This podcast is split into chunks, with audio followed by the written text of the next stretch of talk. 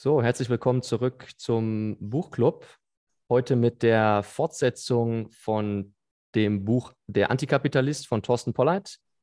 Wie ihr vor ja, knapp drei Wochen äh, den ersten Teil gehört habt, haben wir ziemlich genau ähm, ja, in der Mitte des Buchs eine Pause eingelegt. Hoffen, dass es euch gefallen hat. Wir schicken vorweg, dass äh, ja, die, die Value-for-Value-Unterstützung äh, bei uns angekommen ist und wir uns da super drüber freuen. Also vielen Dank für äh, jeden, der sich da erkenntlich zeigt und der uns damit äh, auch motiviert, weiter ja, Content zu produzieren. Also vielen Dank und willkommen in die Runde. Wer ist dabei? Molo, wie geht's? Hallo, schönen guten Abend. Hallo. Und Servus. Ben. Ben ist auch da. Jawohl. Was macht die Kunst? Ja, ich bin gespannt, Sehr wie wir das heute hier rocken. Und ich suche mal ganz spontan die Blockzeit raus.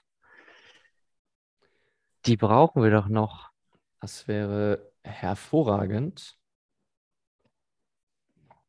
So. Da kommt was. Und zwar aktuelle Blockzeit ist 748880. Sehr gut. Damit sind wir startklar. Möchte noch jemand die Moskau-Zeit nachlegen? Dürfte weiterhin spät sein, wobei heute ist, ist es ein bisschen, bisschen früher geworden. Und zwar sind wir bei Moskau-Zeit 42,48. Jawohl. Na, kam ja heute ein kleiner Push nach den Inflationszahlen aus, der, aus Amerika. Das war nur Stimmt. Die sind zur Hälfte schon wieder, schon wieder korrigiert ja, es ist irgendwie so schönes Window-Dressing. Äh, es wird gesagt, es sieht super toll aus, aber ja. ja. so richtig viel bewegt hat sich da meiner Meinung nach nicht. Aber es gibt wohl keinen weiteren Inflationszuwachs im Vergleich zum Vormonat. Aber im Vergleich zum Vorjahr ist es halt immer noch 8,5 Prozent. Also ja. Aber zurück zum Thema des, äh, des Abends. Der Antikapitalist, vielleicht nochmal ganz kurz als, äh, als Recap zur ersten Folge, die ja auch etwas ausführlicher war, aber ich hatte jetzt in der letzten Woche, glaube ich, ich weiß gar nicht, wo es war, aber es hat jemand über das Buch auch gesprochen und die Quintessenz war, boah, das war ja schon ein anstrengendes Buch. Äh, ich glaube, es war sogar äh, der werte Kollege äh, Fab the Fox, der das irgendwo hat fallen lassen.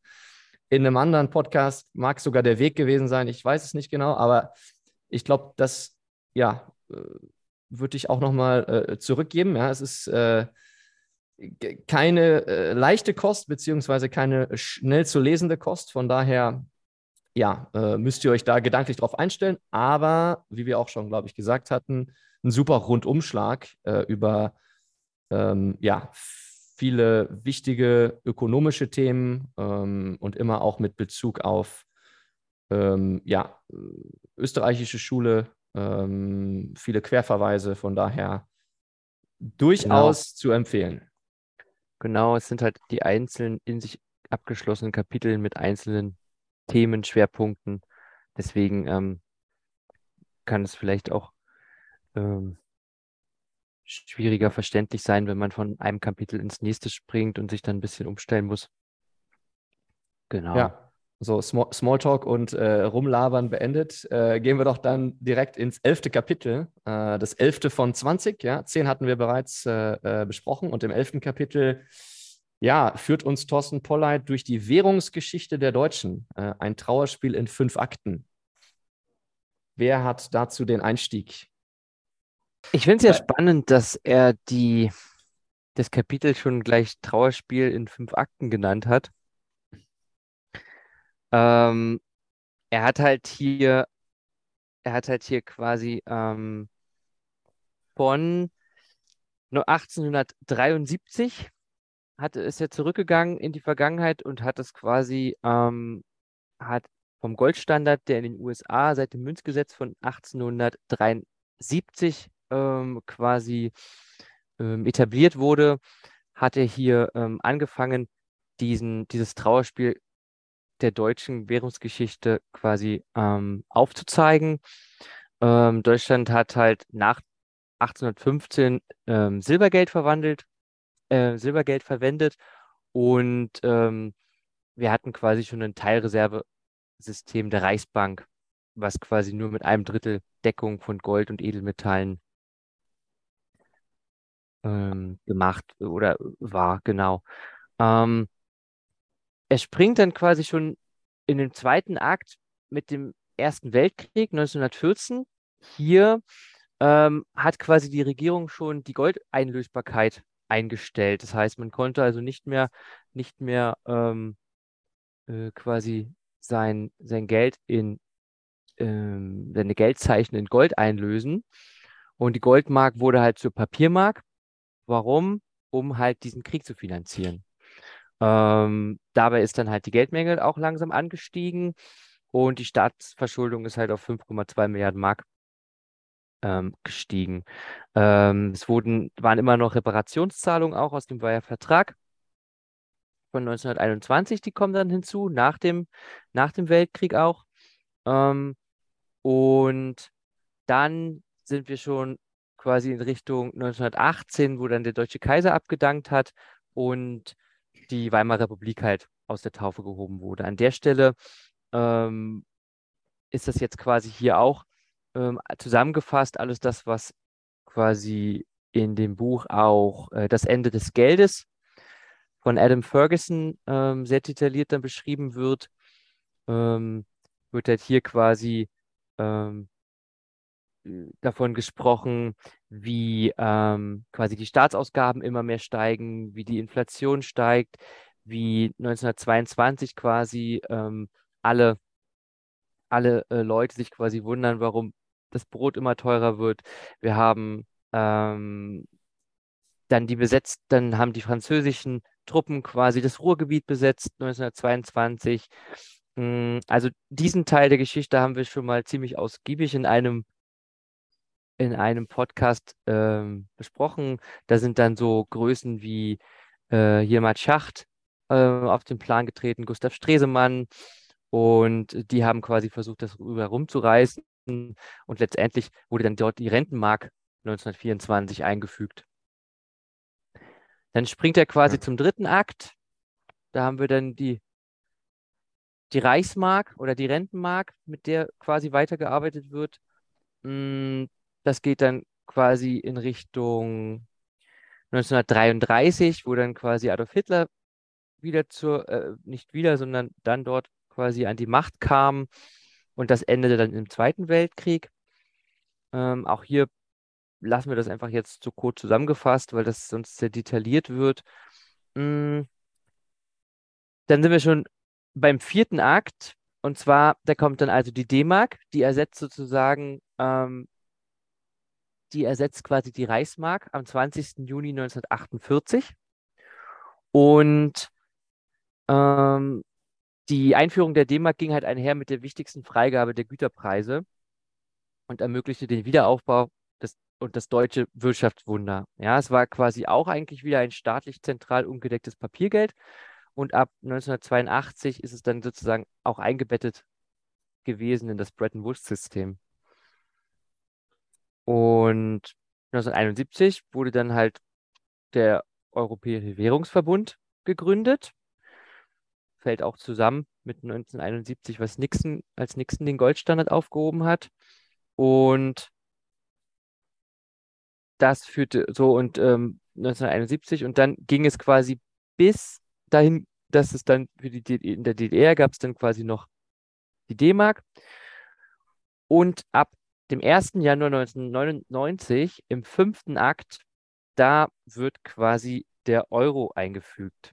Ja, und das hat Pollard auch ziemlich, da hat Pollard auch quasi ziemlich, wie hat er das beschrieben, ähm, eins der größten wahnsinnigen Vorhaben, größten wahnsinnigsten Vorhaben, ähm, dass man quasi den, äh, quasi ein staatlich ungedecktes Geld, ein Fiat-Geld sozusagen in die Hände der Europäischen Zentralbank legt. Ja, da sind halt 19 Länder drunter und äh, 342 Millionen Menschen, die sozusagen ähm, dieses Geld, dieses Zahlungsmittel annehmen müssen. Ähm, es wurde halt eigentlich mit der Theorie aufgestellt, Frieden und Wohlstand in Europa lassen sich mit einem monopolierten Einheitsgeld halt schaffen. Aber im schlimmsten Fall ist es eigentlich ähm, eher sozusagen der Anreiz, dass die Volkswirtschaften sozusagen in die, in die Überverschuldung rutschen, ähm, dass es sozial ungerecht ist und dass es Wirtschaftsstörungen verursacht. Und ähm, also da hatte dann sich quasi so ein bisschen ausgelassen. Es ist halt auch eine Entmachtung sozusagen von den Bürgern, weil halt auch die Länder in, den, in der Eurozone quasi auch so ein bisschen ungleich sind. Und eigentlich wäre die Lösung sozusagen, schlägt davor dann im Epilog ein freier Markt für, für Geld. Und ähm, ja, wenn wir es aktuell halt sehen, ähm, dann ja. können wir nur, können wir nur hoffen, dass das, dass sich da noch was findet. Ansonsten haben wir unsere Lösung. Ja, jetzt bin ich hier schon durch dieses Kapitel durch. Möchte jemand noch ein Take dazu geben? Ansonsten gehen wir direkt ins nächste über. nee, richtig schön nochmal zusammengefasst, so die 200 Jahre der deutschen Währungsgeschichte. Vielen Dank dafür, Ben. Und ähm, ja, in dem Kapitel war es eben eine gute, eine gute Übersicht auch zu sehen, wie oft die Deutschen durch eine zerstörte Währung quasi zerrüttet wurden. Und da dem gegenüber steht einmal der, der Pfund und oder der Pfund, der bei, oder die, das Pfund, ähm, das seit dem 8. Jahrhundert nach Christi irgendwie bestand, oder der Dollar, der 1792 erschaffen wurde, der Franc mit, von Frankreich 1795, ähm, dass die alle schon viel, viel länger bestehen als diese, diese kurzen Auf- und Abschwünge, die es durch die verschiedenen Gold, Papier, Renten, Reichsmark, D-Mark in Deutschland gegeben hat. Also von daher ein wahrhaftes Trauerspiel. Ja, da, danke Ben. Äh, kannst deinen Schweiß abputzen. Vielen Dank. Ähm, Ja, es ist, ähm, was ich mir noch notiert habe in dem Kapitel, es sind ähm, halt krass viele Sachen in diesen kurzen Zeiträumen passiert. Also ein Stichwort sind zum Beispiel 21 wechselnde Regierungen zwischen 1919 und 1939. Äh, sorry, 1919 und 1933.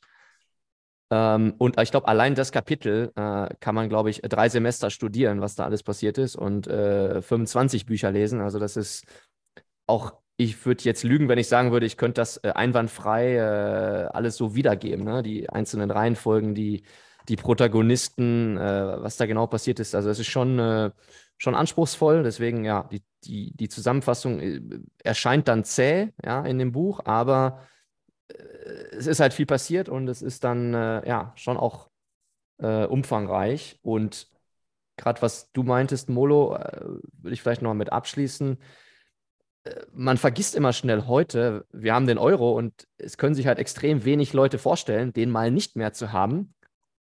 Trotz, dass es halt in der Vergangenheit schon so oft äh, halt diesen Währungswechsel gab. Ich finde das immer krass, wie, wie sehr Leute auch jetzt an dem Euro festhalten und dann komplett, äh, also komplett unvorstellbar äh, es zu sein scheint, äh, dass das vielleicht irgendwann äh, ja, äh, vorüber ist. Besonders wenn man da rein, da reingeboren wurde, ja, und ähm, gar keine andere Währung kennt. Ja.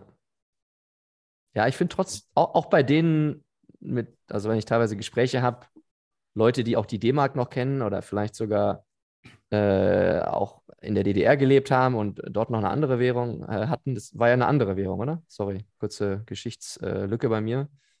Ähm, ja, ja. Ja, ja, die ja. war 1, 1 zu 4 ja. gegenüber der Genau, also quasi. Das war die D-Mark quasi gegenüber dem. Das heißt, selbst wenn ich in, äh, sagen wir mal, Mitte der 80er oder Anfang der 80er in der DDR geboren bin, hatte ich vielleicht erst die, die Währung der DDR, dann die D-Mark, dann den Euro. Aber ich finde, selbst da hast du Leute, die sich das trotzdem dann irgendwie nicht mehr vorstellen können, dass sich das heute wieder ändert. Aber okay, das ist nur meine Beobachtung. Ja, weil es vielleicht auch nicht in der Hyperinflation geendet ist, sondern weil es immer irgendwie einen Wechsel gab und was Neues und ähm, mhm. es eben nicht diesen Totalverlust gab. Ich glaube, die Generation, die diesen Totalverlust erlebt hat, ähm, die stirbt so langsam weg. Die können, mhm. kann sich daran nicht mehr erinnern. So unsere Großeltern oder Urgroßeltern, die haben da, glaube ich, noch ziemlich reale Erinnerungen dran und haben da ziemlich gelitten drunter. Aber ähm, ja, dieser Punkt. Bezug ist eben nicht mehr, mhm. nicht mehr so da, weil klar, ich weiß, das Überraschungsei war auf einmal teurer ja. aber ähm, es war nicht so, es war nicht so greifbar, es war ein bisschen schleichender. Mhm. Gut. Dann Überleitung okay. zum Kapitel 12 ist, wie gesagt, wieder ein kompletter Sprung. Also es sind ja, auch wie Ben das äh, nochmal einleitend gesagt hat, diese Aneinanderreihung von Kapiteln, die man aber eigentlich auch ähm, ja, separat betrachtet äh, für sich stehen lassen kann. Und in Kapitel 12 geht es dann ähm, weiter mit dem äh, umstrittenen Phänomen, äh, was es mit dem Zins auf sich hat. Und da wird erstmal eingeleitet, ähm, ja, dass es auch durchaus unterschiedliche Zinstheorien gibt und dass sich auch bis, bis heute ja, die Ökonomen nicht ganz einig sind, ja, welche Theorie dort ähm, eigentlich äh, gelten sollte. Äh, und dann einfach auch die Erklärung nochmal, was, was Zins und Urzins beziehungsweise auch Zeitpräferenz ähm, charakterisiert und dass es für einen Wertabschlag steht, den die spätere Erfüllung der Bedürfnisse gegenüber der früheren erleidet. Ähm, fand ich noch eine ganz, noch eine ganz gute, einen ganz, mhm. guten, einen ganz guten Take. Ähm, ähm, ja. Und er erwähnt er immer wieder den, den Urzins und dass ja. der zwangsläufig positiv sein muss. Also dass der Zins, also wie du gesagt hast, dieses aufgeschoben, der aufgeschobene Konsum erst einmal positiv sein muss. Weil wenn ich dir jetzt, wenn ich mir jetzt von dir 100 Satoshis leihe und gebe dir in einem Jahr, verspreche ich dir 90 zurückzugeben, dann rein, das begründet er auch, er hat ja vieles jetzt begründet auch mit dem reinen Menschenverstand, wo man, ähm, wo man dann sieht, dass das macht kein normaler, freier Mensch, wenn nicht noch andere Faktoren ja. des Zwanges einfließen. Und da erwähnt er den Timing-Faktor, der eine Art Sicherheit bieten kann, nämlich um Ungewisses in der Zukunft abzusichern, kann man unter gewissen Umständen einen negativen Urzins, der kann oder dieser, dieser Unsicherheitsfaktor kann so negativ sein, dass er den stets positiven Urzins ins Negative ziehen kann. Also, dass man jetzt etwas aufhebt, um in der Zukunft wenigstens eine sichere Basis zu haben. Ja? Wenn man jetzt zum Beispiel. Genau, er bewertet die Zukunft quasi höher und positiver. Ja, das ist ein Zeitpräferenzthema. Genau, und je unsicherer die Zeit, also die Zukunft ist, desto eher geht man dann einen negativen Zins für die Zukunft ein. Und im Gleichen mhm. sagt er aber auch, je sicherer die Zukunft ist in einer Gesellschaft, desto eher traut man sich, auch Risiko einzugehen und ähm, Ressourcen ja. zu verleihen und aufzuschieben. Ja. Habt ihr meinen Take, was ich sagen möchte? Ja, du willst quasi darauf hindeuten, äh, dass in den heutigen Zeiten, äh, wo die Zukunft sehr ungewiss ist, äh, genau diese äh, Thematik entstehen kann, dass der, dass der Zins dann auch ins Negative fällt? Ist das, äh, wolltest du darauf hinaus? Weil die Zukunft ja, so extrem ungewiss ist? Ja, eher noch, eher noch auf das, wir haben ja, sehen ja im Moment oder wir haben ja bis vor kurzem negative Realzinsen gesehen oder negative Zinsen, die uns mhm. dann auch auf dem Girokonto oder bei höherem Kapital versprochen wurden. Und da sagt er ja erst einmal, das ist etwas ganz Unnatürliches. Das mhm. kann es nicht geben. Und es muss äh, nicht der Zins geht ins Negative, sondern es muss weitere Faktoren geben, die das beeinflussen, damit überhaupt erst ein negativer Zins geschaffen werden kann. Dass ein negativer Urzins etwas ganz Irrationales ist und nur durch Fehllenkungen in der Wirtschaft passieren kann. Entweder durch ja, durch Einflüsse der Währung oder eben oder ja. eben ja durch Fehllenkungen. Ja. ja. Eingriffe des Staates, sagt er, glaube ich. Eingriffe des Staates, ist, ja. Dass diese negativen Marktzinsen nur durch eben den Eingriff des Staates passieren können. Ja, dass es nicht, nicht natürlich ist. Ja. Also ihr hört schon, auch bei uns ist das ähm, Thema Zins hier in der Runde quasi ähm, etwas nicht umstritten, aber quasi schwierig zu handeln, so auch wie quasi die Ökonomen sich hier schon nicht so richtig einigen konnten. Ähm, ich ich finde, Molo, das ist echt aber schon gut erklärt und, ähm, und aufgebracht. Ähm, in dem Kapitel natürlich in dem Kapitel natürlich ähm, steht es nochmal ein bisschen ausführlicher. Ich fand es nochmal wichtig zu sagen, dass, es, dass er quasi den Zins, ähm, dass er ihn Vergleich, verglichen hat quasi ähm, mit dem, mit er hat sozusagen als die, die Logik des, des Verständnisses quasi von dem menschlichen Handeln aus hat er das, hat er quasi ähm, seine Begründung hin, hergeleitet und hat halt sozusagen gesagt, weil Zeit ein knappes Mittel ist, sieht halt der Handelnde eine frühere Zielerreichung einer späteren vor. Und dann kommt die sogenannte Zeitpräferenz zum Ausdruck darin und das ist sozusagen die, Manifest die Manifestation davon, ist der Zins.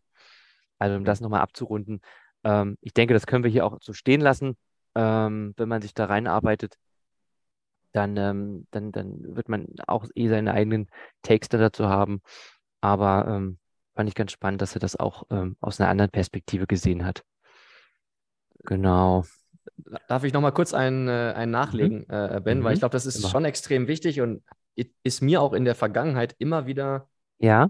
Schwer gefallen, dieses Thema Zeitpräferenz äh, schnell greifbar zu erklären oder auch für mich zu verstehen. Das hat schon eine Weile gedauert, weil es abstrakt ist. Und ich versuche mal eine Eselsbrücke, äh, basierend auf dem, was Thorsten Polleit schreibt, zu bauen. Also man spricht von einer hohen Zeitpräferenz, wenn das, was ich in der Gegenwart gerade konsumieren kann oder das, die gegenwärtigen Güter, wenn mir die relativ zum Zukunftswert gerade mehr wert sind oder wenn ich die höher bewerte, im Hier und Jetzt, dann habe ich eine hohe Zeitpräferenz. Vielleicht nochmal so als, als Takeaway für die, äh, für die Leser. Hörer, nicht Leser. Genau, sorry. genau. Die niedere ja. Zeitpräferenz ist, wenn ich mir, wenn ich, wenn ich, wenn ich Zeit habe und das, warten das kann, später genau. machen, wenn ich warten kann. Wenn ja. ich sparen kann und warten kann. Das ist die niedere Zeitpräferenz, richtig. Und die höhere Zeitpräferenz ist das, ich brauche es sofort. Mhm. Ja. Ich bin mhm. der, der okay. Konsumjunkie. Deswegen ist ja, die letzten Jahre ja. War, waren ja geprägt von ja immer höher und ausufernderer Zeitpräferenz, ja, wenn man das so transferieren mhm. möchte. Mhm. Oder eigentlich immer noch. Also ich find, ja, und auch getrieben dadurch, ne? Gib, gib dein Geld aus, ähm, weil sonst wird es schlecht und weniger wert. Und ähm, also da gibt es ja einige, einige Faktoren, die das begünstigt haben oder auch immer noch begünstigen, ja. Also eine Ausweitung des Geldes, also eine Erhöhung des Geldes führt zu einer Erhöhung der Zeitpräferenz, weil man es lieber ausgibt. Ja, weil es verdünnt wird. Ja, genau, weil es, weil es, weil, weil die Kaufkraft sinkt, wenn der Wert, äh, wenn die Geldmenge erhöht wird. Ja. Gut. Das passt eigentlich auch gleich zum nächsten Kapitel so ein bisschen. Ja. Geld ja. schaffen aus dem Nichts. wie unser Geldsystem funktioniert. Ja. Da muss ich immer direkt, wenn ich das höre, muss ich immer direkt an die äh, Ökonomia-Dokumentation äh, denken, die ja auch, ah, ja, die war glaube ich, äh, des Öfteren äh, empfohlen wurde und wird, ja, weil da ja auch sehr gut äh, äh, quasi verbildlicht wurde, wie auch Top-Manager von deutschen Unternehmen einfach keinen Plan haben und wie äh, die Geldschöpfung äh, ja, mit diesem äh, Zentralbanker da in Brüssel äh, vor sich geht. Und ja, das, das glaube ich, thematisiert er so ein bisschen im Kapitel 13. Das heißt, das ist, glaube ich, für den geneigten Hörer dieses äh, Podcasts nichts, nichts unbedingt Neues. Ja, dass der, ähm, also der, das Geldschöpfen ja, über äh, Kreditvergabe ähm, ich glaube, Thorsten Polleit kommt dann auch so ein bisschen zu der Schlussfolgerung, dass er oder er, er, resümiert dann so ein bisschen, dass er das heutige Geld auch dann als antikapitalistisch äh, einschätzt, äh, mit einer mit einem Diktat der Geldmenge, äh, mit Barrieren für freies Geld, äh, chronisch inflationär. Also er geht da so ein bisschen in so einen äh, Bewertungsmodus. Ähm, ja. Und ja. Ah, aber er sagt auch, und das fand ich auch interessant, ähm, dass wenn wir einen reinen Kapitalismus hätten, dass das Auswahl des Geldes eigentlich äh, ein Entdeckungsverfahren wäre, äh, dessen Auswahl man im Vor Vorfeld nicht kennt. Und das ist ja das, was auch, glaube ich, äh, Roman. Äh, Blocktrainer, auch Gigi äh, mehr und mehr auch äh, betonen, dass eigentlich Bitcoin keine Erfindung ist, sondern eine Entdeckung. Ja, und das, ich weiß nicht, ob der Thorsten Polleit das schon, wahrscheinlich hat er das schon vorher erkannt oder zumindest niedergeschrieben. Auf jeden Fall, glaube ich, lehnt das aneinander an, dieser, dieser Gedanke.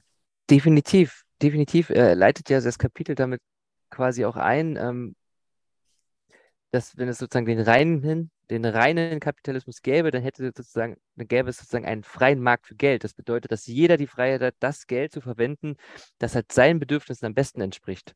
Ja, und dass halt jeder die Freiheit hat, das zu, ähm, zu nutzen. Und ähm, Satoshi Nakamoto hatte halt die Freiheit, dieses Geld quasi ähm, zu entdecken.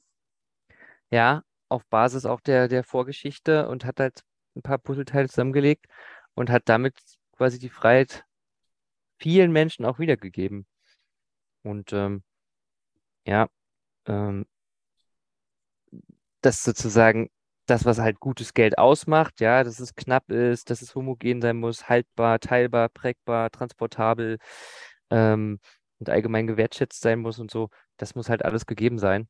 Und ähm, das, das wird quasi in dem Kapitel ähm, so gezeigt. Ja, und das, das nächste Kapitel, sorry, ich habe heute, ich bin irgendwie in Redelaune, aber das nächste Kapitel wäre wär, wahrscheinlich das äh, Lieblingskapitel von Markus Turm. Ja, da geht es um Boom und Bust. Glaub, da mal los.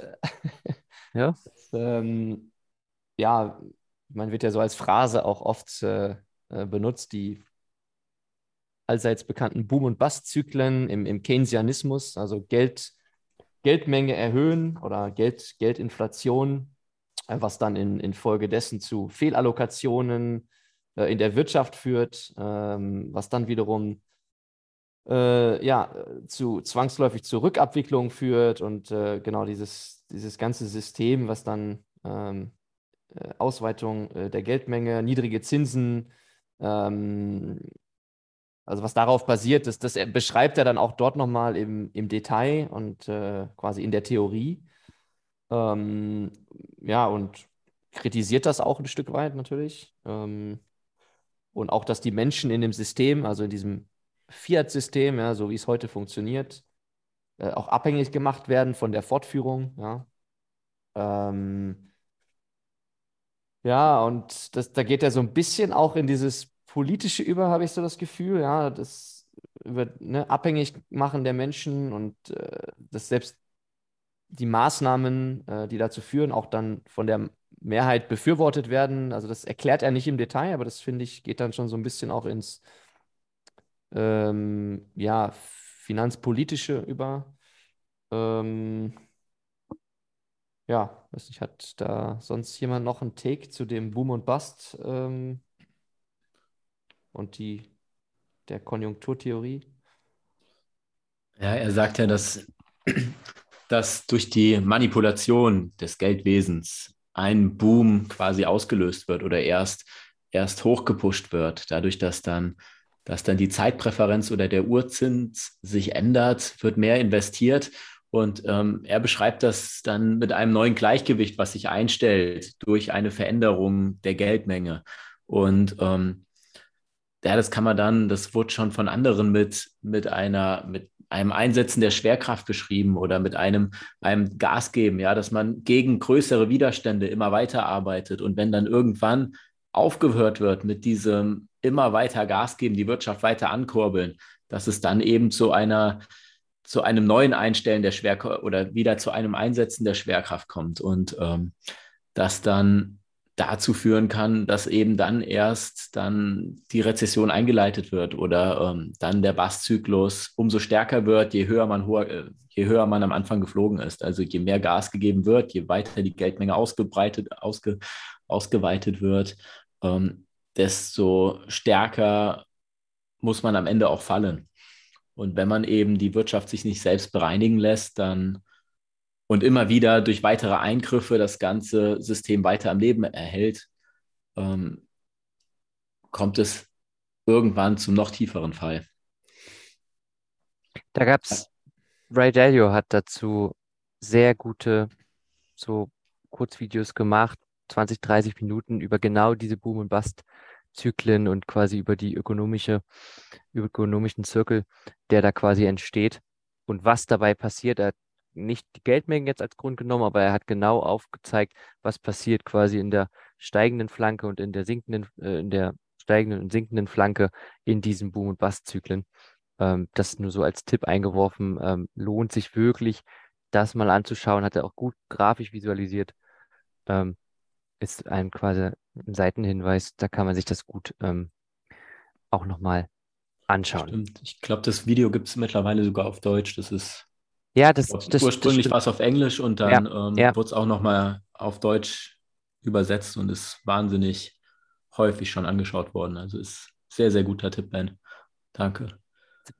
Ja, wie die Wirtschaftsmaschine funktioniert in 30 Minuten, heißt es, glaube ich, schon übersetzt. Ja, es ist auch schon sieben Jahre alt. Klaas. Ja. Okay.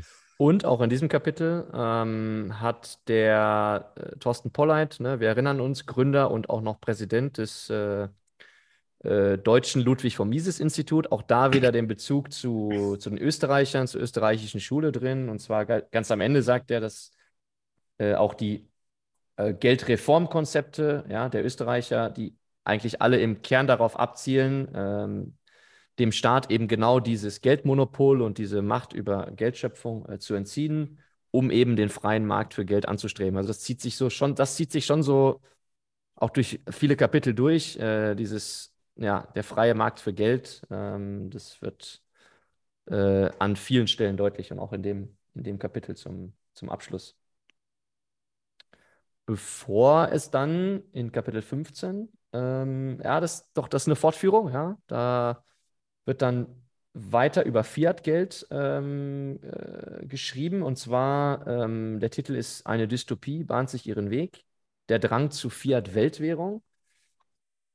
Ähm, ja, das quasi das, was heute vor sich geht, ähm, als logische Langzeit äh, als logische Langfristkonsequenz, ähm, ja, wahrscheinlich dann in einer Fiat-Weltwährung äh, enden, äh, enden könnte. Ja, und dass auch diese Vorschläge dazu bereits äh, in den frühen 1930ern auch gemacht wurden von, ähm, äh, ja, von bestimmten Ökonomen, also zum Beispiel einem Robert Mundell, ähm, ein Kanadier, der das schon mal vorgeschlagen hat, oder auch einem äh, ehemaligen Gouverneur der Bank of England, Mark Carney.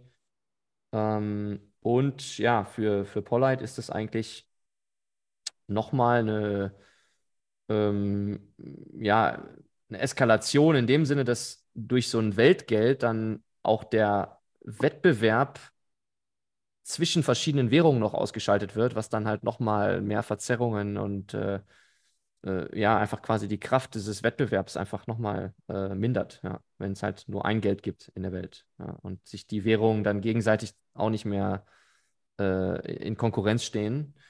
Und ja, er sagt quasi, dass das durchaus eine reale Gefahr ist. Er sieht das jetzt nicht zwangsläufig kommen, aber es kann passieren.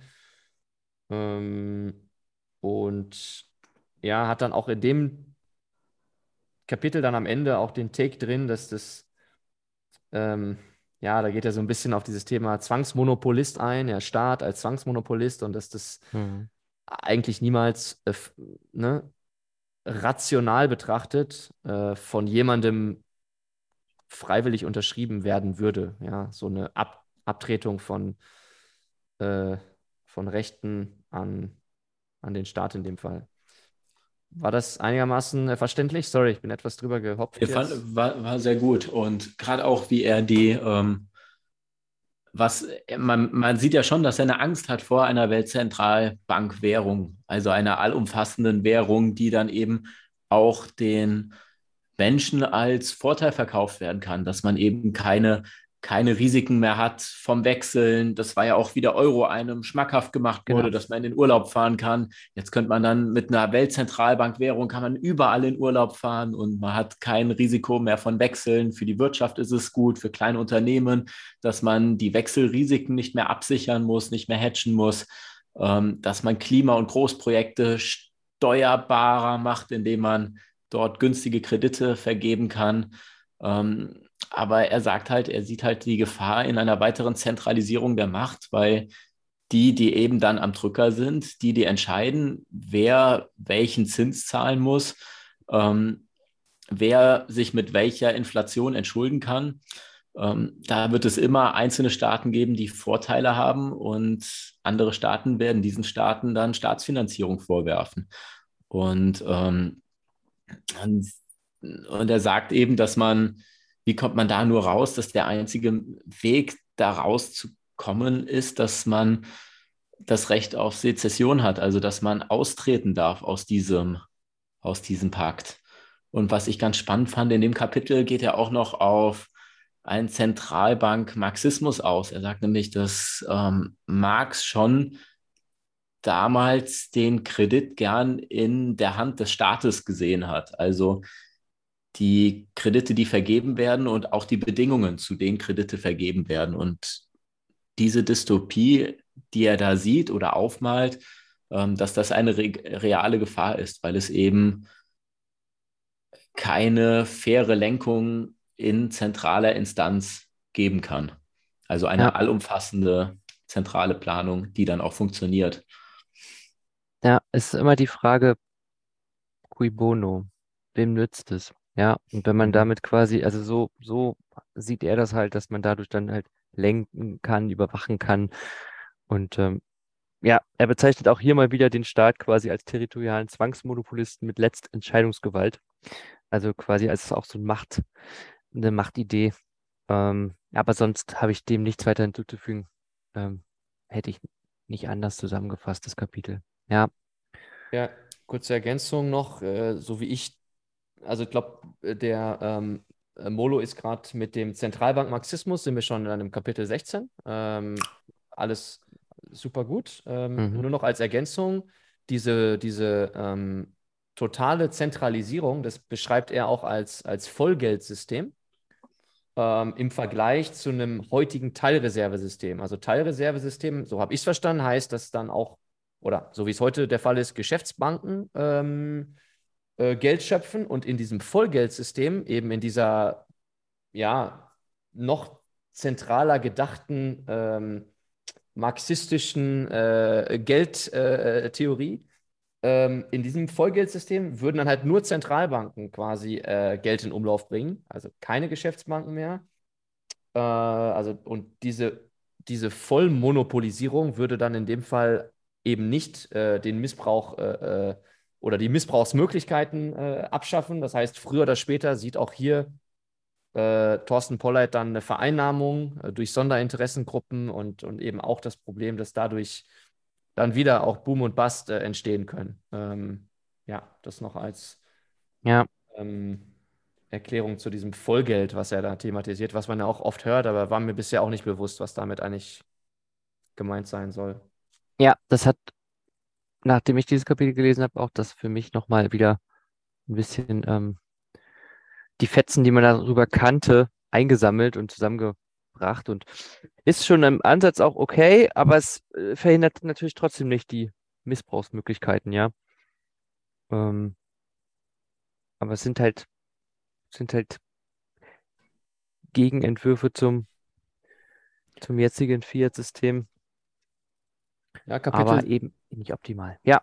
Kapitel 17 ging dann runter mhm. wie Öl, finde ich. Also da geht es dann eben um ja. das, um das, was der äh, Autor als äh, einen freien Markt für Geld äh, sieht oder was, ne, wie er sich das vorstellt, eben mit, äh, mit der Idee von kleinen politischen Einheiten, ähm, mit, äh, ja, mit friedvoll äh, und kooperativ arbeitenden Einheiten ähm, und ähm, ja, mit geringeren Steuern, talentierten Menschen, also geringere Steuern und dass, dass dieses System dann auch äh, talentiertere Menschen anzieht. Also so ein bisschen in die Richtung, ähm, ja, Sezession, äh, freie Privatstädte ähm, und dass Banken natürlich auch noch vorhanden sind, aber wahrscheinlich in einem freien Markt für Geld oder in, in einem Markt, wo das Geld frei ist, verm vermutlich eher ähm, sich um einfach Einlagen äh, kümmern oder um, um, um, um Kredite auch, aber eben äh, ja durchaus noch existieren. Ähm, ähm, ja, das waren so die äh, zwei, drei Themen, die ich mir dazu notiert hatte. Habt ihr dazu noch andere Notizen? Ich habe da nicht, nicht so viel. Er geht da auch nicht so im Detail, glaube ich, drauf ein, beziehungsweise ich. Also, ja, war das etwas kürzeres Kapitel? Ja, das, das, das war kürzer. Ähm, was hängen geblieben ist, war, dass wenn halt die freiwillige Nachfrage, also wir sind ja Kapitel 17, ne? Genau, ja, ja genau. Ja, im freien Markt halt, ähm, das ist, das wird ja manchmal auch als die unsichtbare Hand bezeichnet, ähm, was da quasi passiert, dass man dem sozusagen ein bisschen Zeit geben muss und das, das passt eigentlich, dass die Menschen mit einer niederen Zeitpräferenz quasi davon dann auch was haben, weil sie einfach sagen, okay, wir lassen es mal ein bisschen laufen und dann wird sich das schon finden, weil ja quasi in diesem freien Markt frei handelnde Menschen sind, die alle quasi eigene Nuancen ihres Handelns sozusagen mit reinbringen. Und dann ist es halt einfach, wenn freiwillige Nachfrage auf freiwilliges Angebot trifft, dann ist das quasi im wahrsten Sinne des Wortes ähm, beglückend für alle und ähm, eben auch mehr Wohlstand für alle, weil es halt freiwillig geschieht. Ähm, ich gebe dann freiwillig was ab ähm, weil ich mehr erwirtschaftet habe, ja, anstatt dass es ein Dritter sagt, ähm, dass du das machen musst. Also das, ähm, das ist, das waren meine, meine Gedanken dazu, die mir gekommen sind. Und, ähm, und es quasi nicht sinnvoll sein kann, dass der Staat quasi das Monopol hat, sondern dass wir, dass wir dieses freie Markt diesen, diesen freien Markt brauchen. Eben auch für Geld. Wir haben ihn ja auch für Güter wobei er da auch reguliert ist, aber ähm, es würde sich, es würde sich schon finden mit der Zeit. Ja, genau. Und ich glaube, dann geht es so ein bisschen über in, äh, in, in verschiedene Vorschläge äh, zu Reformen, die er, die er diskutiert, beziehungsweise wo er dann einfach Beispiele nennt an ähm, Personen, ja, in Kapitel 18, äh, um eben diesem Staatsgeld oder diesem Staatsgeldmonopol zu entkommen. Äh, da erwähnt er unter anderem Murray Rothbard, äh, Guido Hülsmann, äh, aber auch Mises selbst, ähm, die halt alle verschiedene auch Ideen und, und Ansätze äh, beitragen, um ja eben das Geld zu, zu reformieren. Ja, das waren äh, drei Beispiele. Er mhm. spricht auch über Rothbard, Hayek, also eigentlich über die bekannten, äh, ja, auch Österreicher und, und Denker ja, in, in, die, in die Richtung. Und dann äh, kommt er auf Bitcoin. Was sagt er denn, was sagt denn der Herr Thorsten Polleit zu, zu Bitcoin? Er sagt halt, er ist halt eigentlich also noch skeptisch, ja, ob eine moderne oder entwickelte Volkswirtschaft sozusagen dabei, damit durchführbar wäre. Ähm, er hat halt, mm, also da hatte tatsächlich mal quasi genau da, darüber gesprochen. Ähm, laut ihm sei Bitcoin erstmal nicht geeignet, um das herrschende Papiergeld vom, vom Thron zu stoßen. Ähm, das, was, was ich halt noch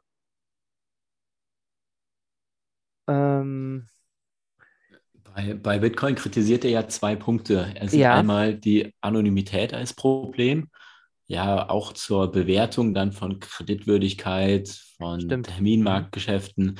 Und er sieht nicht die Möglichkeit, dass das alles auf Bitcoin aufgebaut werden kann.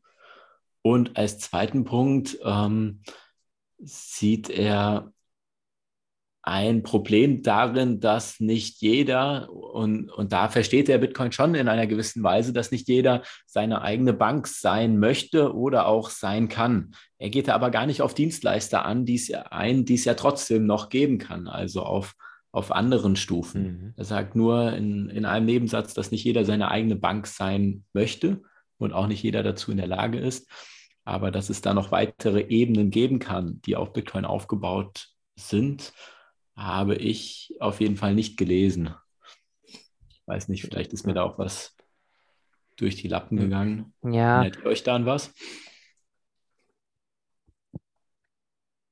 Ich, ich, ich meine, er hat irgendwo noch, noch so eine Brücke geschlagen, weil das Kapitel heißt ja dem Staatsgeldmonopol entkommen und aber in Zusammenhang auch äh, mit den Vorschlägen, die er hier macht, ist ja quasi auch auf die Ideen halt gekommen, dass sozusagen die politischen Einheiten, also die Staatseinheiten sozusagen auch kleiner werden müssen und dass es sich dann, äh, dass es dann quasi auch eher möglich wird, andere Geldsysteme äh, einzuführen, als wenn es quasi so, ein, so große, große Staatsinstitutionen ähm, sind, wie wir sie jetzt haben.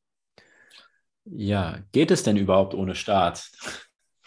Das ist dann das Kapitel 19. Natürlich, eine, natürlich geht es ohne Frage, Staat. ja genau. Jetzt. Wie, es geht ohne Staat? Ja, natürlich geht es ohne den Staat. Ein freier Markt für Sicherheit. Ja, da macht er, das ist spannend, da macht er halt kurz vorm Ende nochmal eigentlich ein neues Thema auf. Äh, ja. Rund um das Thema äh, Sicherheit äh, und wie man, ähm, wie man das ja auch angehen könnte. Ähm, weil, ja, also erstmal sagt er, dass zum Beispiel der oder Ben, ja, dir liegt was auf der, dir liegt was auf der Zunge. Hau raus. Ja, jetzt sind wir schon im Kapitel 19. Ähm, bei dem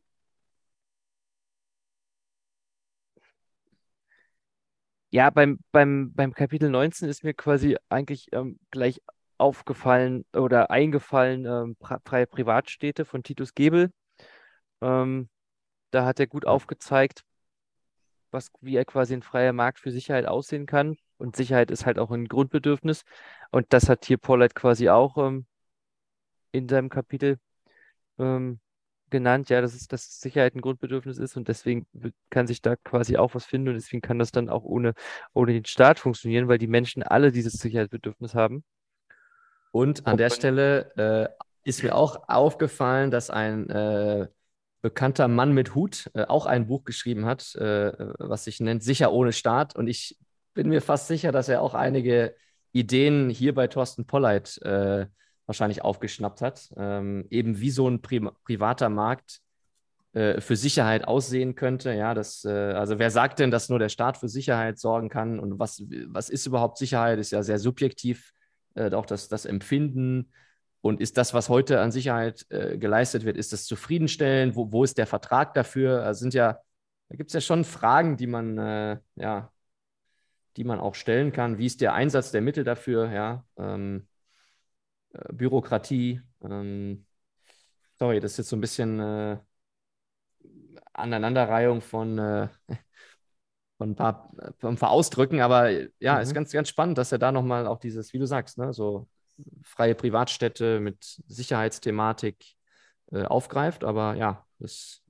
Nee, es stimmt schon ja. so, auch wie du jetzt aneinander reißt, weil, ähm, also mir ist in dem Kapitel auch nochmal viel, obwohl wir ja zusammen Titus Gebel durchgelesen haben, ähm, gerade der Sicherheitsaspekt, ähm, den er da beleuchtet, das ist mir nochmal gut, hat mir gut nochmal vor Augen geführt, dass es wirklich ja, wie du gesagt hast, Ben, dass es eben ein universales Bedürfnis ist und dass man das eben auch anders durch Versicherungen erreichen kann, die dann eben Verträge zur Not und Versicherungen, Verträge genau. und Versicherungen, die dann eben genau die eigene Sicherheit dann auch durchsetzen und eben auch aus, aus ähm, finanzieller Sicht dafür sorgen, dass diejenigen, die diese Sicherheit gefährden, eben verfolgt werden um eben weniger finanzielle Risiken zu haben, diese Versicherung eben einlösen zu müssen. Und ähm, fand ich ein sehr, sehr gutes Kapitel mit vielen spannenden Takes, wo er dann nochmal so ein paar Bindungen aktiviert. Und ähm, auch die Sicherheit zwischen den Staaten erklärt, dass dann eben die, dass er davon ausgeht, dass erstmal Menschen nicht aggressiv gegeneinander sind, dass es oft einige wenige an der Spitze sind, die versuchen, ähm, Zwietracht zu säen und dass diese Menschen eben dann gefährdet sind, wenn in den Nachbarländern Versicherungen existieren, die für die eigene Sicherheit sorgen sollen oder, oder Defizite ausgleichen müssen, dass die sich dann um diese einzelnen Menschen kümmern, die eben Zwietracht säen. Genau, also, es ist Genau. Ja. Ist halt der Anreiz, die positiven Anreize ähm, können sozusagen in dem freien Markt für Sicherheit ähm, anders gesetzt werden. Ja, niemand ist halt gezwungen, irgendwas ähm, sich quasi zu versichern, aber ähm, jeder Mensch ähm, hat intrinsisch sozusagen das Bestreben, sich ähm, sein Eigentum sozusagen zu schützen. Und, ähm, und je mehr Menschen sich halt ihr Eigentum versichern, desto größer wird der Anreiz der übrigen, sich ebenfalls halt zu versichern. Ja. Und ähm, ich weiß nicht mehr sicher, war in dem Kapitel auch die, der Unterschied zwischen der Arbeitslosenversicherung und der Arbeitsunfähigkeitsversicherung genannt, dass in einem freien Markt oder in einem freien Land ohne den Staat nicht mehr die Arbeitslosigkeit versichert ist, sondern dass die Menschen sich ein, einzeln gegen die Arbeitsunfähigkeit versichern, um eben die eigene Kreditwürdigkeit anzuregen, um, ja, ich glaube, das war in dem Kapitel, mhm, um mhm. sich selbst besser zu stellen, also um mehr Sicherheit auch anderen gegenüber geben zu können, um Risiken abzusichern. Und das ist prinzipiell, dass eine Arbeitslosenversicherung eigentlich braucht man die nicht. Ja, solange man zwei Hände, einen gesunden Kopf hat, ähm, findet man irgendwie immer Arbeit in einer Welt, die nicht aus Boom und Bust Zyklen besteht vielleicht. Mhm. Aber ja. ähm, also in einer optimalen ja, das, Welt, ja. Also wenn es halt keinen Staat gibt, dann ist es halt auch, also ja, ja, richtig, ähm, die, die Anreize sind halt anders. Ähm, es ist halt, dass quasi auch, der Staat bringt ja quasi auch eine Bürokratie mit. Ja, und die ist halt quasi im Vergleich zu Privatunternehmen halt super langsam, schwerfällig und ineffizient. Und ähm, der Grund ist halt, die Bürokratie arbeitet halt nicht nach dem Gewinnmotiv. Ja, der Mensch, der sozusagen privat irgendwie vorankommen möchte, der hat andere Absichten und äh, die Bürokratie, ähm, die macht halt, die äh, erhält halt ihr festes Budget und, ähm, und dann muss sie halt quasi nicht dafür, nicht dafür gerade stehen, wenn irgendwas nicht, nicht passt, sondern es ist eher der Steuerzahler und deswegen, deswegen ähm, ist halt nicht verwunderlich, dass da quasi, wie er es wirklich schreibt, so der Schlendrian in die Bürokratie Einzug erhält und sozusagen damit das Ganze auch wieder ineffizient und verlangsamt. Ähm, was sozusagen wieder mal gegen den Staat spricht. Und das würde aber sozusagen im privaten äh, Sicherheitsmarkt ähm, würde, würde das quasi ähm, nicht kommen, weil die Menschen sozusagen sich um ihr eigenes Wohl kümmern würden. Ähm, das braucht, glaube ich, das hat dann auch so, so eine Massenpsychologie und, glaube ich, auch so einen Herdeneffekt und so, wenn das dann viele machen.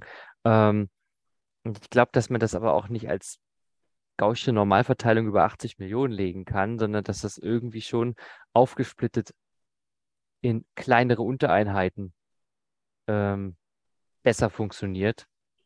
Ähm, also ich, ja, mir fällt immer wieder, wie gesagt, diese freien Privatstädte ein. Das wird mir immer logischer, dass das quasi kleinere Untereinheiten braucht. Ja, also das, ähm, ich fand das, ich fand das gut, das Kapitel. Da hat er echt eine Breche dafür geschlagen und halt Ideen fortgetragen von anderen mhm. ähm, Größen. Genau. Dann Zeit.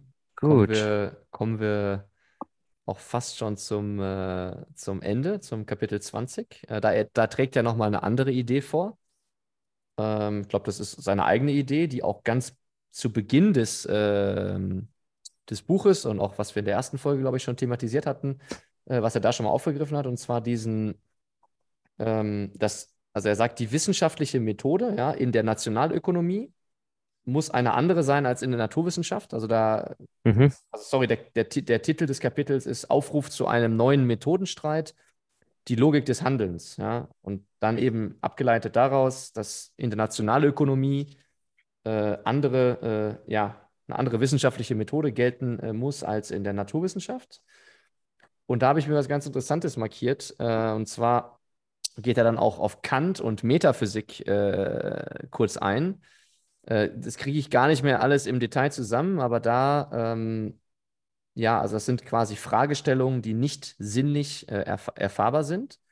Und da habe ich mir aufgeschrieben, da habe ich einen Querverweis auch wieder zu, zu Nico Jilch, der das auch äh, in einem der letzten äh, Podcasts äh, in, in einem Gespräch mit der Frau Eva Braukmann anreißt. Also das scheint auch was zu sein, wo sich auch immer mehr Bitcoiner äh, mit beschäftigen, mit diesem Thema äh, Metaphysik ähm, und was eigentlich ähm, auch in der Nationalökonomie oder in einem Markt mit freiem Geld ähm, ja, ich weiß gar nicht, wieso das aufkommt. Bin ich jetzt auch, kann ich jetzt gerade gar nicht äh, vielleicht die, den, den Kreis genau schließen, aber ich habe da für mich markiert, hey, das, das, das irgendwie will ich mich auch mit beschäftigen. Ja, das interessiert mich. Mhm. Thema. Dieses, diese Metaphysik oder diese, diese Metakompetenz, die ist ja auch, wirkt ja auch erstmal abstrakt. Mhm. Ähm, ähm, tatsächlich reizt mich dieses Thema eigentlich schon auch schon länger. Ähm, auch eigentlich schon vor Bitcoin, dass man das, wenn ich zum Beispiel irgendwie einen, wenn man äh, ein Gespräch verfolgt zwischen zwei Leuten, ja, und dann gibt es halt das, was da sozusagen verbal gesprochen wird, und dann gibt es da eigentlich auch das, was eigentlich der andere meint und was quasi auf anderen Ebenen sozusagen abläuft. Ja, also Goethe hat hier das auch mal so schön geschrieben, wenn du halt eine weise Antwort verlangst, dann musst du halt vernünftig fragen. Ähm, ähm, Polleit macht in diesem Kapitel klar, wir sollen sozusagen auch mal hinterfragen, wie wir halt miteinander ähm, umgehen, handeln, kommunizieren, ja, dass sozusagen, ähm, dass man sozusagen das empirische Vorgehen von der Wissen, von Wissenschaftsmethoden hinterfragen kann, ja, so die Aussage, alle Schwäne sind weiß, ja, das gilt halt, davon geht man von der Annahme aus, es gilt halt so lange, bis man halt mal einen schwarzen Schwan findet und dann ist das sozusagen nicht mehr die Wahrheit, ähm, dass alle Schwäne weiß sind und das wird sozusagen, das, das morpht dann. Mhm. ähm, um, also ihm geht es halt hier darum, sozusagen das so ein bisschen rauszuzoomen und nicht nur sagen, ja, ich habe dir das doch gesagt, aber also zum Beispiel in einem Gespräch, ich habe das doch gesagt, aber auch, das hatte ja auch mal äh, Schulz von Thun oder so mit dem Vier-Ohren-Modell, ja, was wird eigentlich gesagt, was, was wurde eigentlich, äh, was ist beim anderen angekommen, was war wirklich der, der Gegenstand des Gesprächs. Also das sind so, so Ideen ähm, und auch ein Schlagwort ist hier auch quasi die Falsifikation und, ähm, und dass er auch sagt, dass sozusagen wissenschaftliche Methoden, so wie wir sie kennen, ja, mit einer Annahme, dann wird was getestet, dann wird sie bestätigt, das, das kann nicht so auf die Ökonomie übertragen werden. Nicht ähm, eins zu eins, ja, weil in der Ökonomie quasi jeder einzelne Mensch mit seinem, mit seiner Einzigartigkeit ähm, quasi da mitspielt und die ist unvorhersehbar ja, im Detail. Ähm, genau, und das, ähm, also das ist schon, schon, schon ziemlich cool. Und das wirkt, wie gesagt, erstmal abstrakt, weil man das irgendwie gar nicht so sieht, aber so dieses Rauszoomen und das auf Metaebene zu sehen, ich persönlich finde das mega spannend. Ja, bin ich bei dir, ähm, Ben. Das geht mir, geht mir ähnlich. Und ja, wie du sagst, ähm, für ihn ist ähm, ja, die Ökonomie dann eben diese Handlungswissenschaft ausgehend vom Individuum und da haben wir dann auch wieder den, den Link zur österreichischen Schule, ja. Und zur Praxiologie. Ähm, zur Praxiologie. Ja. Handlungslogisches Denken. Ja. Ja. Und ähm, der Mensch handelt. Mhm. Der Mensch handelt. Shoutout an Leo Mattes. Ja. ja, also das war, war, wie gesagt, auch nochmal ein Kapitel, was weniger jetzt irgendwie mal geschichtlich war, sondern eher so ein bisschen halt metaphysisch. Ähm, auch das hat er drin gehabt. Ja, und dann gibt es eigentlich nur noch, wobei nur ist gut, noch den Epilog. Oder ja. Molo, hattest du noch was zum 20, zur Metaphysik? Nee, das war ein guter rundum, rundum Blick in dieser, in diesem abstrakten Kapitel. Ja, ähm, nee, jetzt das 21. Kapitel ist, oder der Epilog, ähm, ist eben eine große Zusammenfassung nochmal so über den Sozialismus gegen oder gegenübergestellt zum Kapitalismus. Ähm, und auch der Appell, dass nur Ideen in der Lage sind, andere Ideen zu überwinden. Eben die Aufklärung, die wir alle so jeden Tag versuchen, ja, dass, dass man eben die richtigen Fragen stellt, die eben dann Dominosteine anstoßen und dann Gedankenkonstrukte, die wir alle mal ha hatten vielleicht oder ähm, über die wir mal gestolpert sind, ähm, mit den richtigen ja. Fragen zu hinterfragen und dann vielleicht auch zu anderen Schlüssen zu kommen. Mhm. Ja. Und Gut, dass wir nochmal drüber sprechen, über das Thema Ideen, weil da macht er wieder einen Seitenhieb in Richtung Staat im Epilog und sagt, der Staat weiß genau, wie wichtig diese Ideen sind und auch für das Handeln der Menschen und greift deshalb vor allem auch in Bildung und Medien und Meinungsmache ein, äh, eben über Schulen, über Medienanstalten. Und das, ja, da muss ich mich der äh, Meinung des Autors anschließen. Ja. Ähm, ja, sorry, nur noch als Ergänzung zu Ja. dem Punkt, ja, dass Ideen, äh, Ideen, Ideen überwinden können äh, Ja. und eben halt Ja. deshalb auch gefährlich sind für einen Staat. Äh, ja. Oder Ja, und auch, genau, Ja. ja. Und dass wir Sozialismus schon auch häufig hatten, dass es Sozialismus unter Mao gab, ähm, dass es im Kommunismus mit Lenin und Stalin Sozialismus gab, dass auch der Nationalsozialismus ein Sozialismus war, ja, und ähm, dass ein Gegenbeweis, gerade wenn man sagt, ja, das waren alle kein, alles keine richtigen sozialistischen Systeme, ja, da kann man doch so viel verbessern. Das kann man eben nicht beweisen, dass es ein absoluter Kommunismus, dass der nicht funktionieren würde, außer eben, und das da appelliert dann der Autor eben, dass der Gegenbeweis doch die Vernunft sein kann. Ja, wenn 90 Prozent schon nicht funktioniert hat, warum dann die 100 Prozent funktionieren sollen?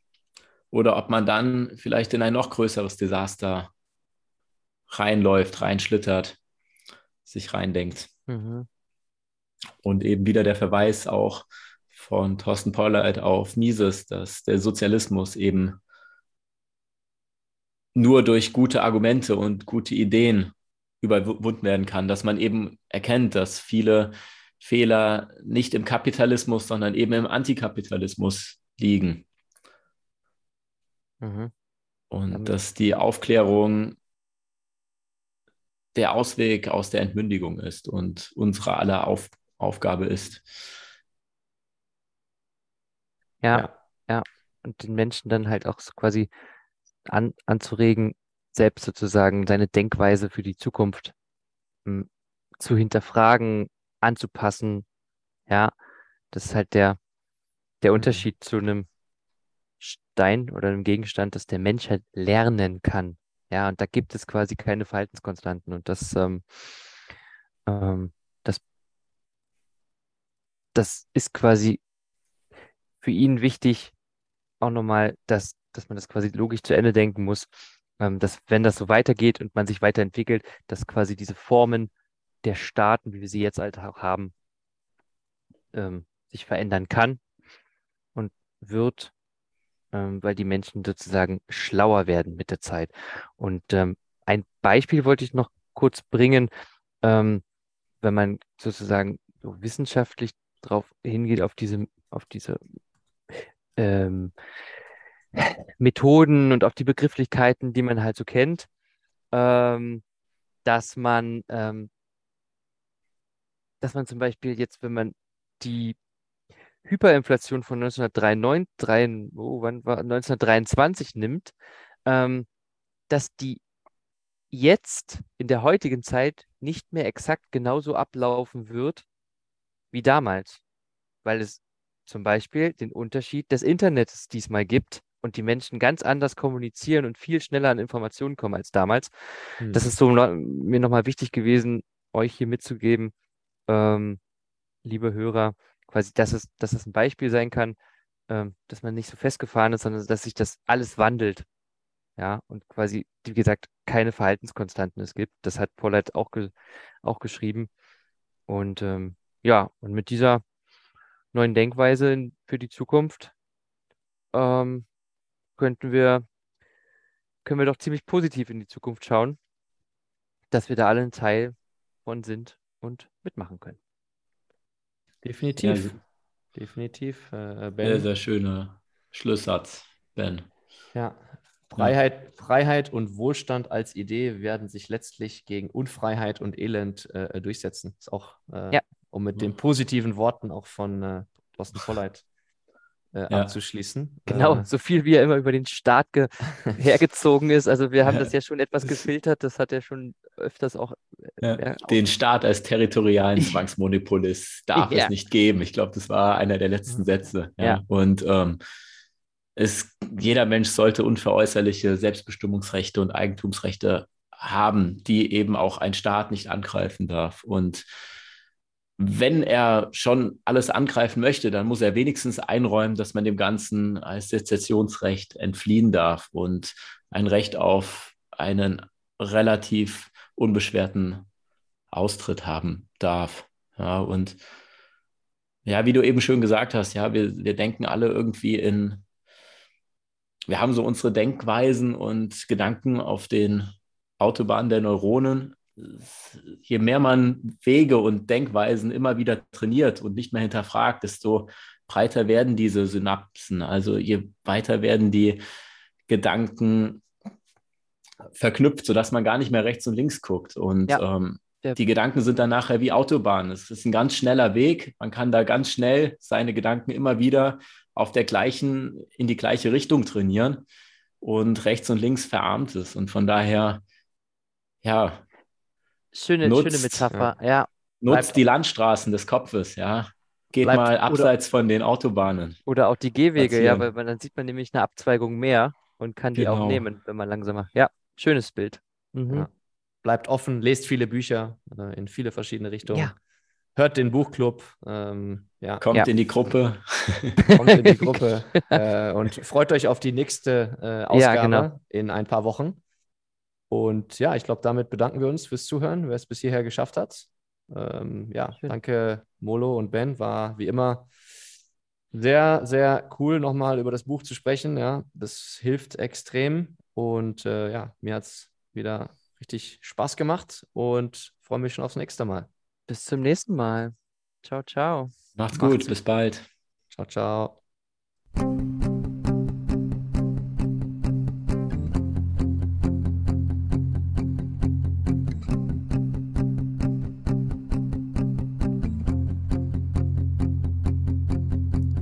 1800 Moscow time, and Elon is stirring shit online. Paris Hilton added laser eyes. And Mike Saylor shared another quote. And Peter Schiff, well, he's going broke. And all my hornets scream decentralize. So quit asking me your questions, cause I just don't want to answer. I'll talk about the energy once you've read the Bitcoin standard. Now I'm buying every dip while you're perched atop the fence. If you don't believe it, then I don't have time to convince. Don't tell me your dollar is a little bit stronger when it's built by inflation and war. Join Buffett and Munger, cause I'm hodling longer. Move along, I've got value to store. Have fun staying poor.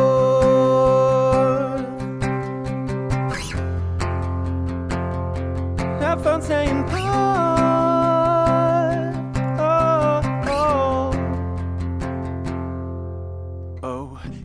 Has sold the golden lie, and governments will not deny. But there's a secret they're not wanting you to know, but they don't know anything about stock to flow. So I'm buying every dip while you're perched atop the fence.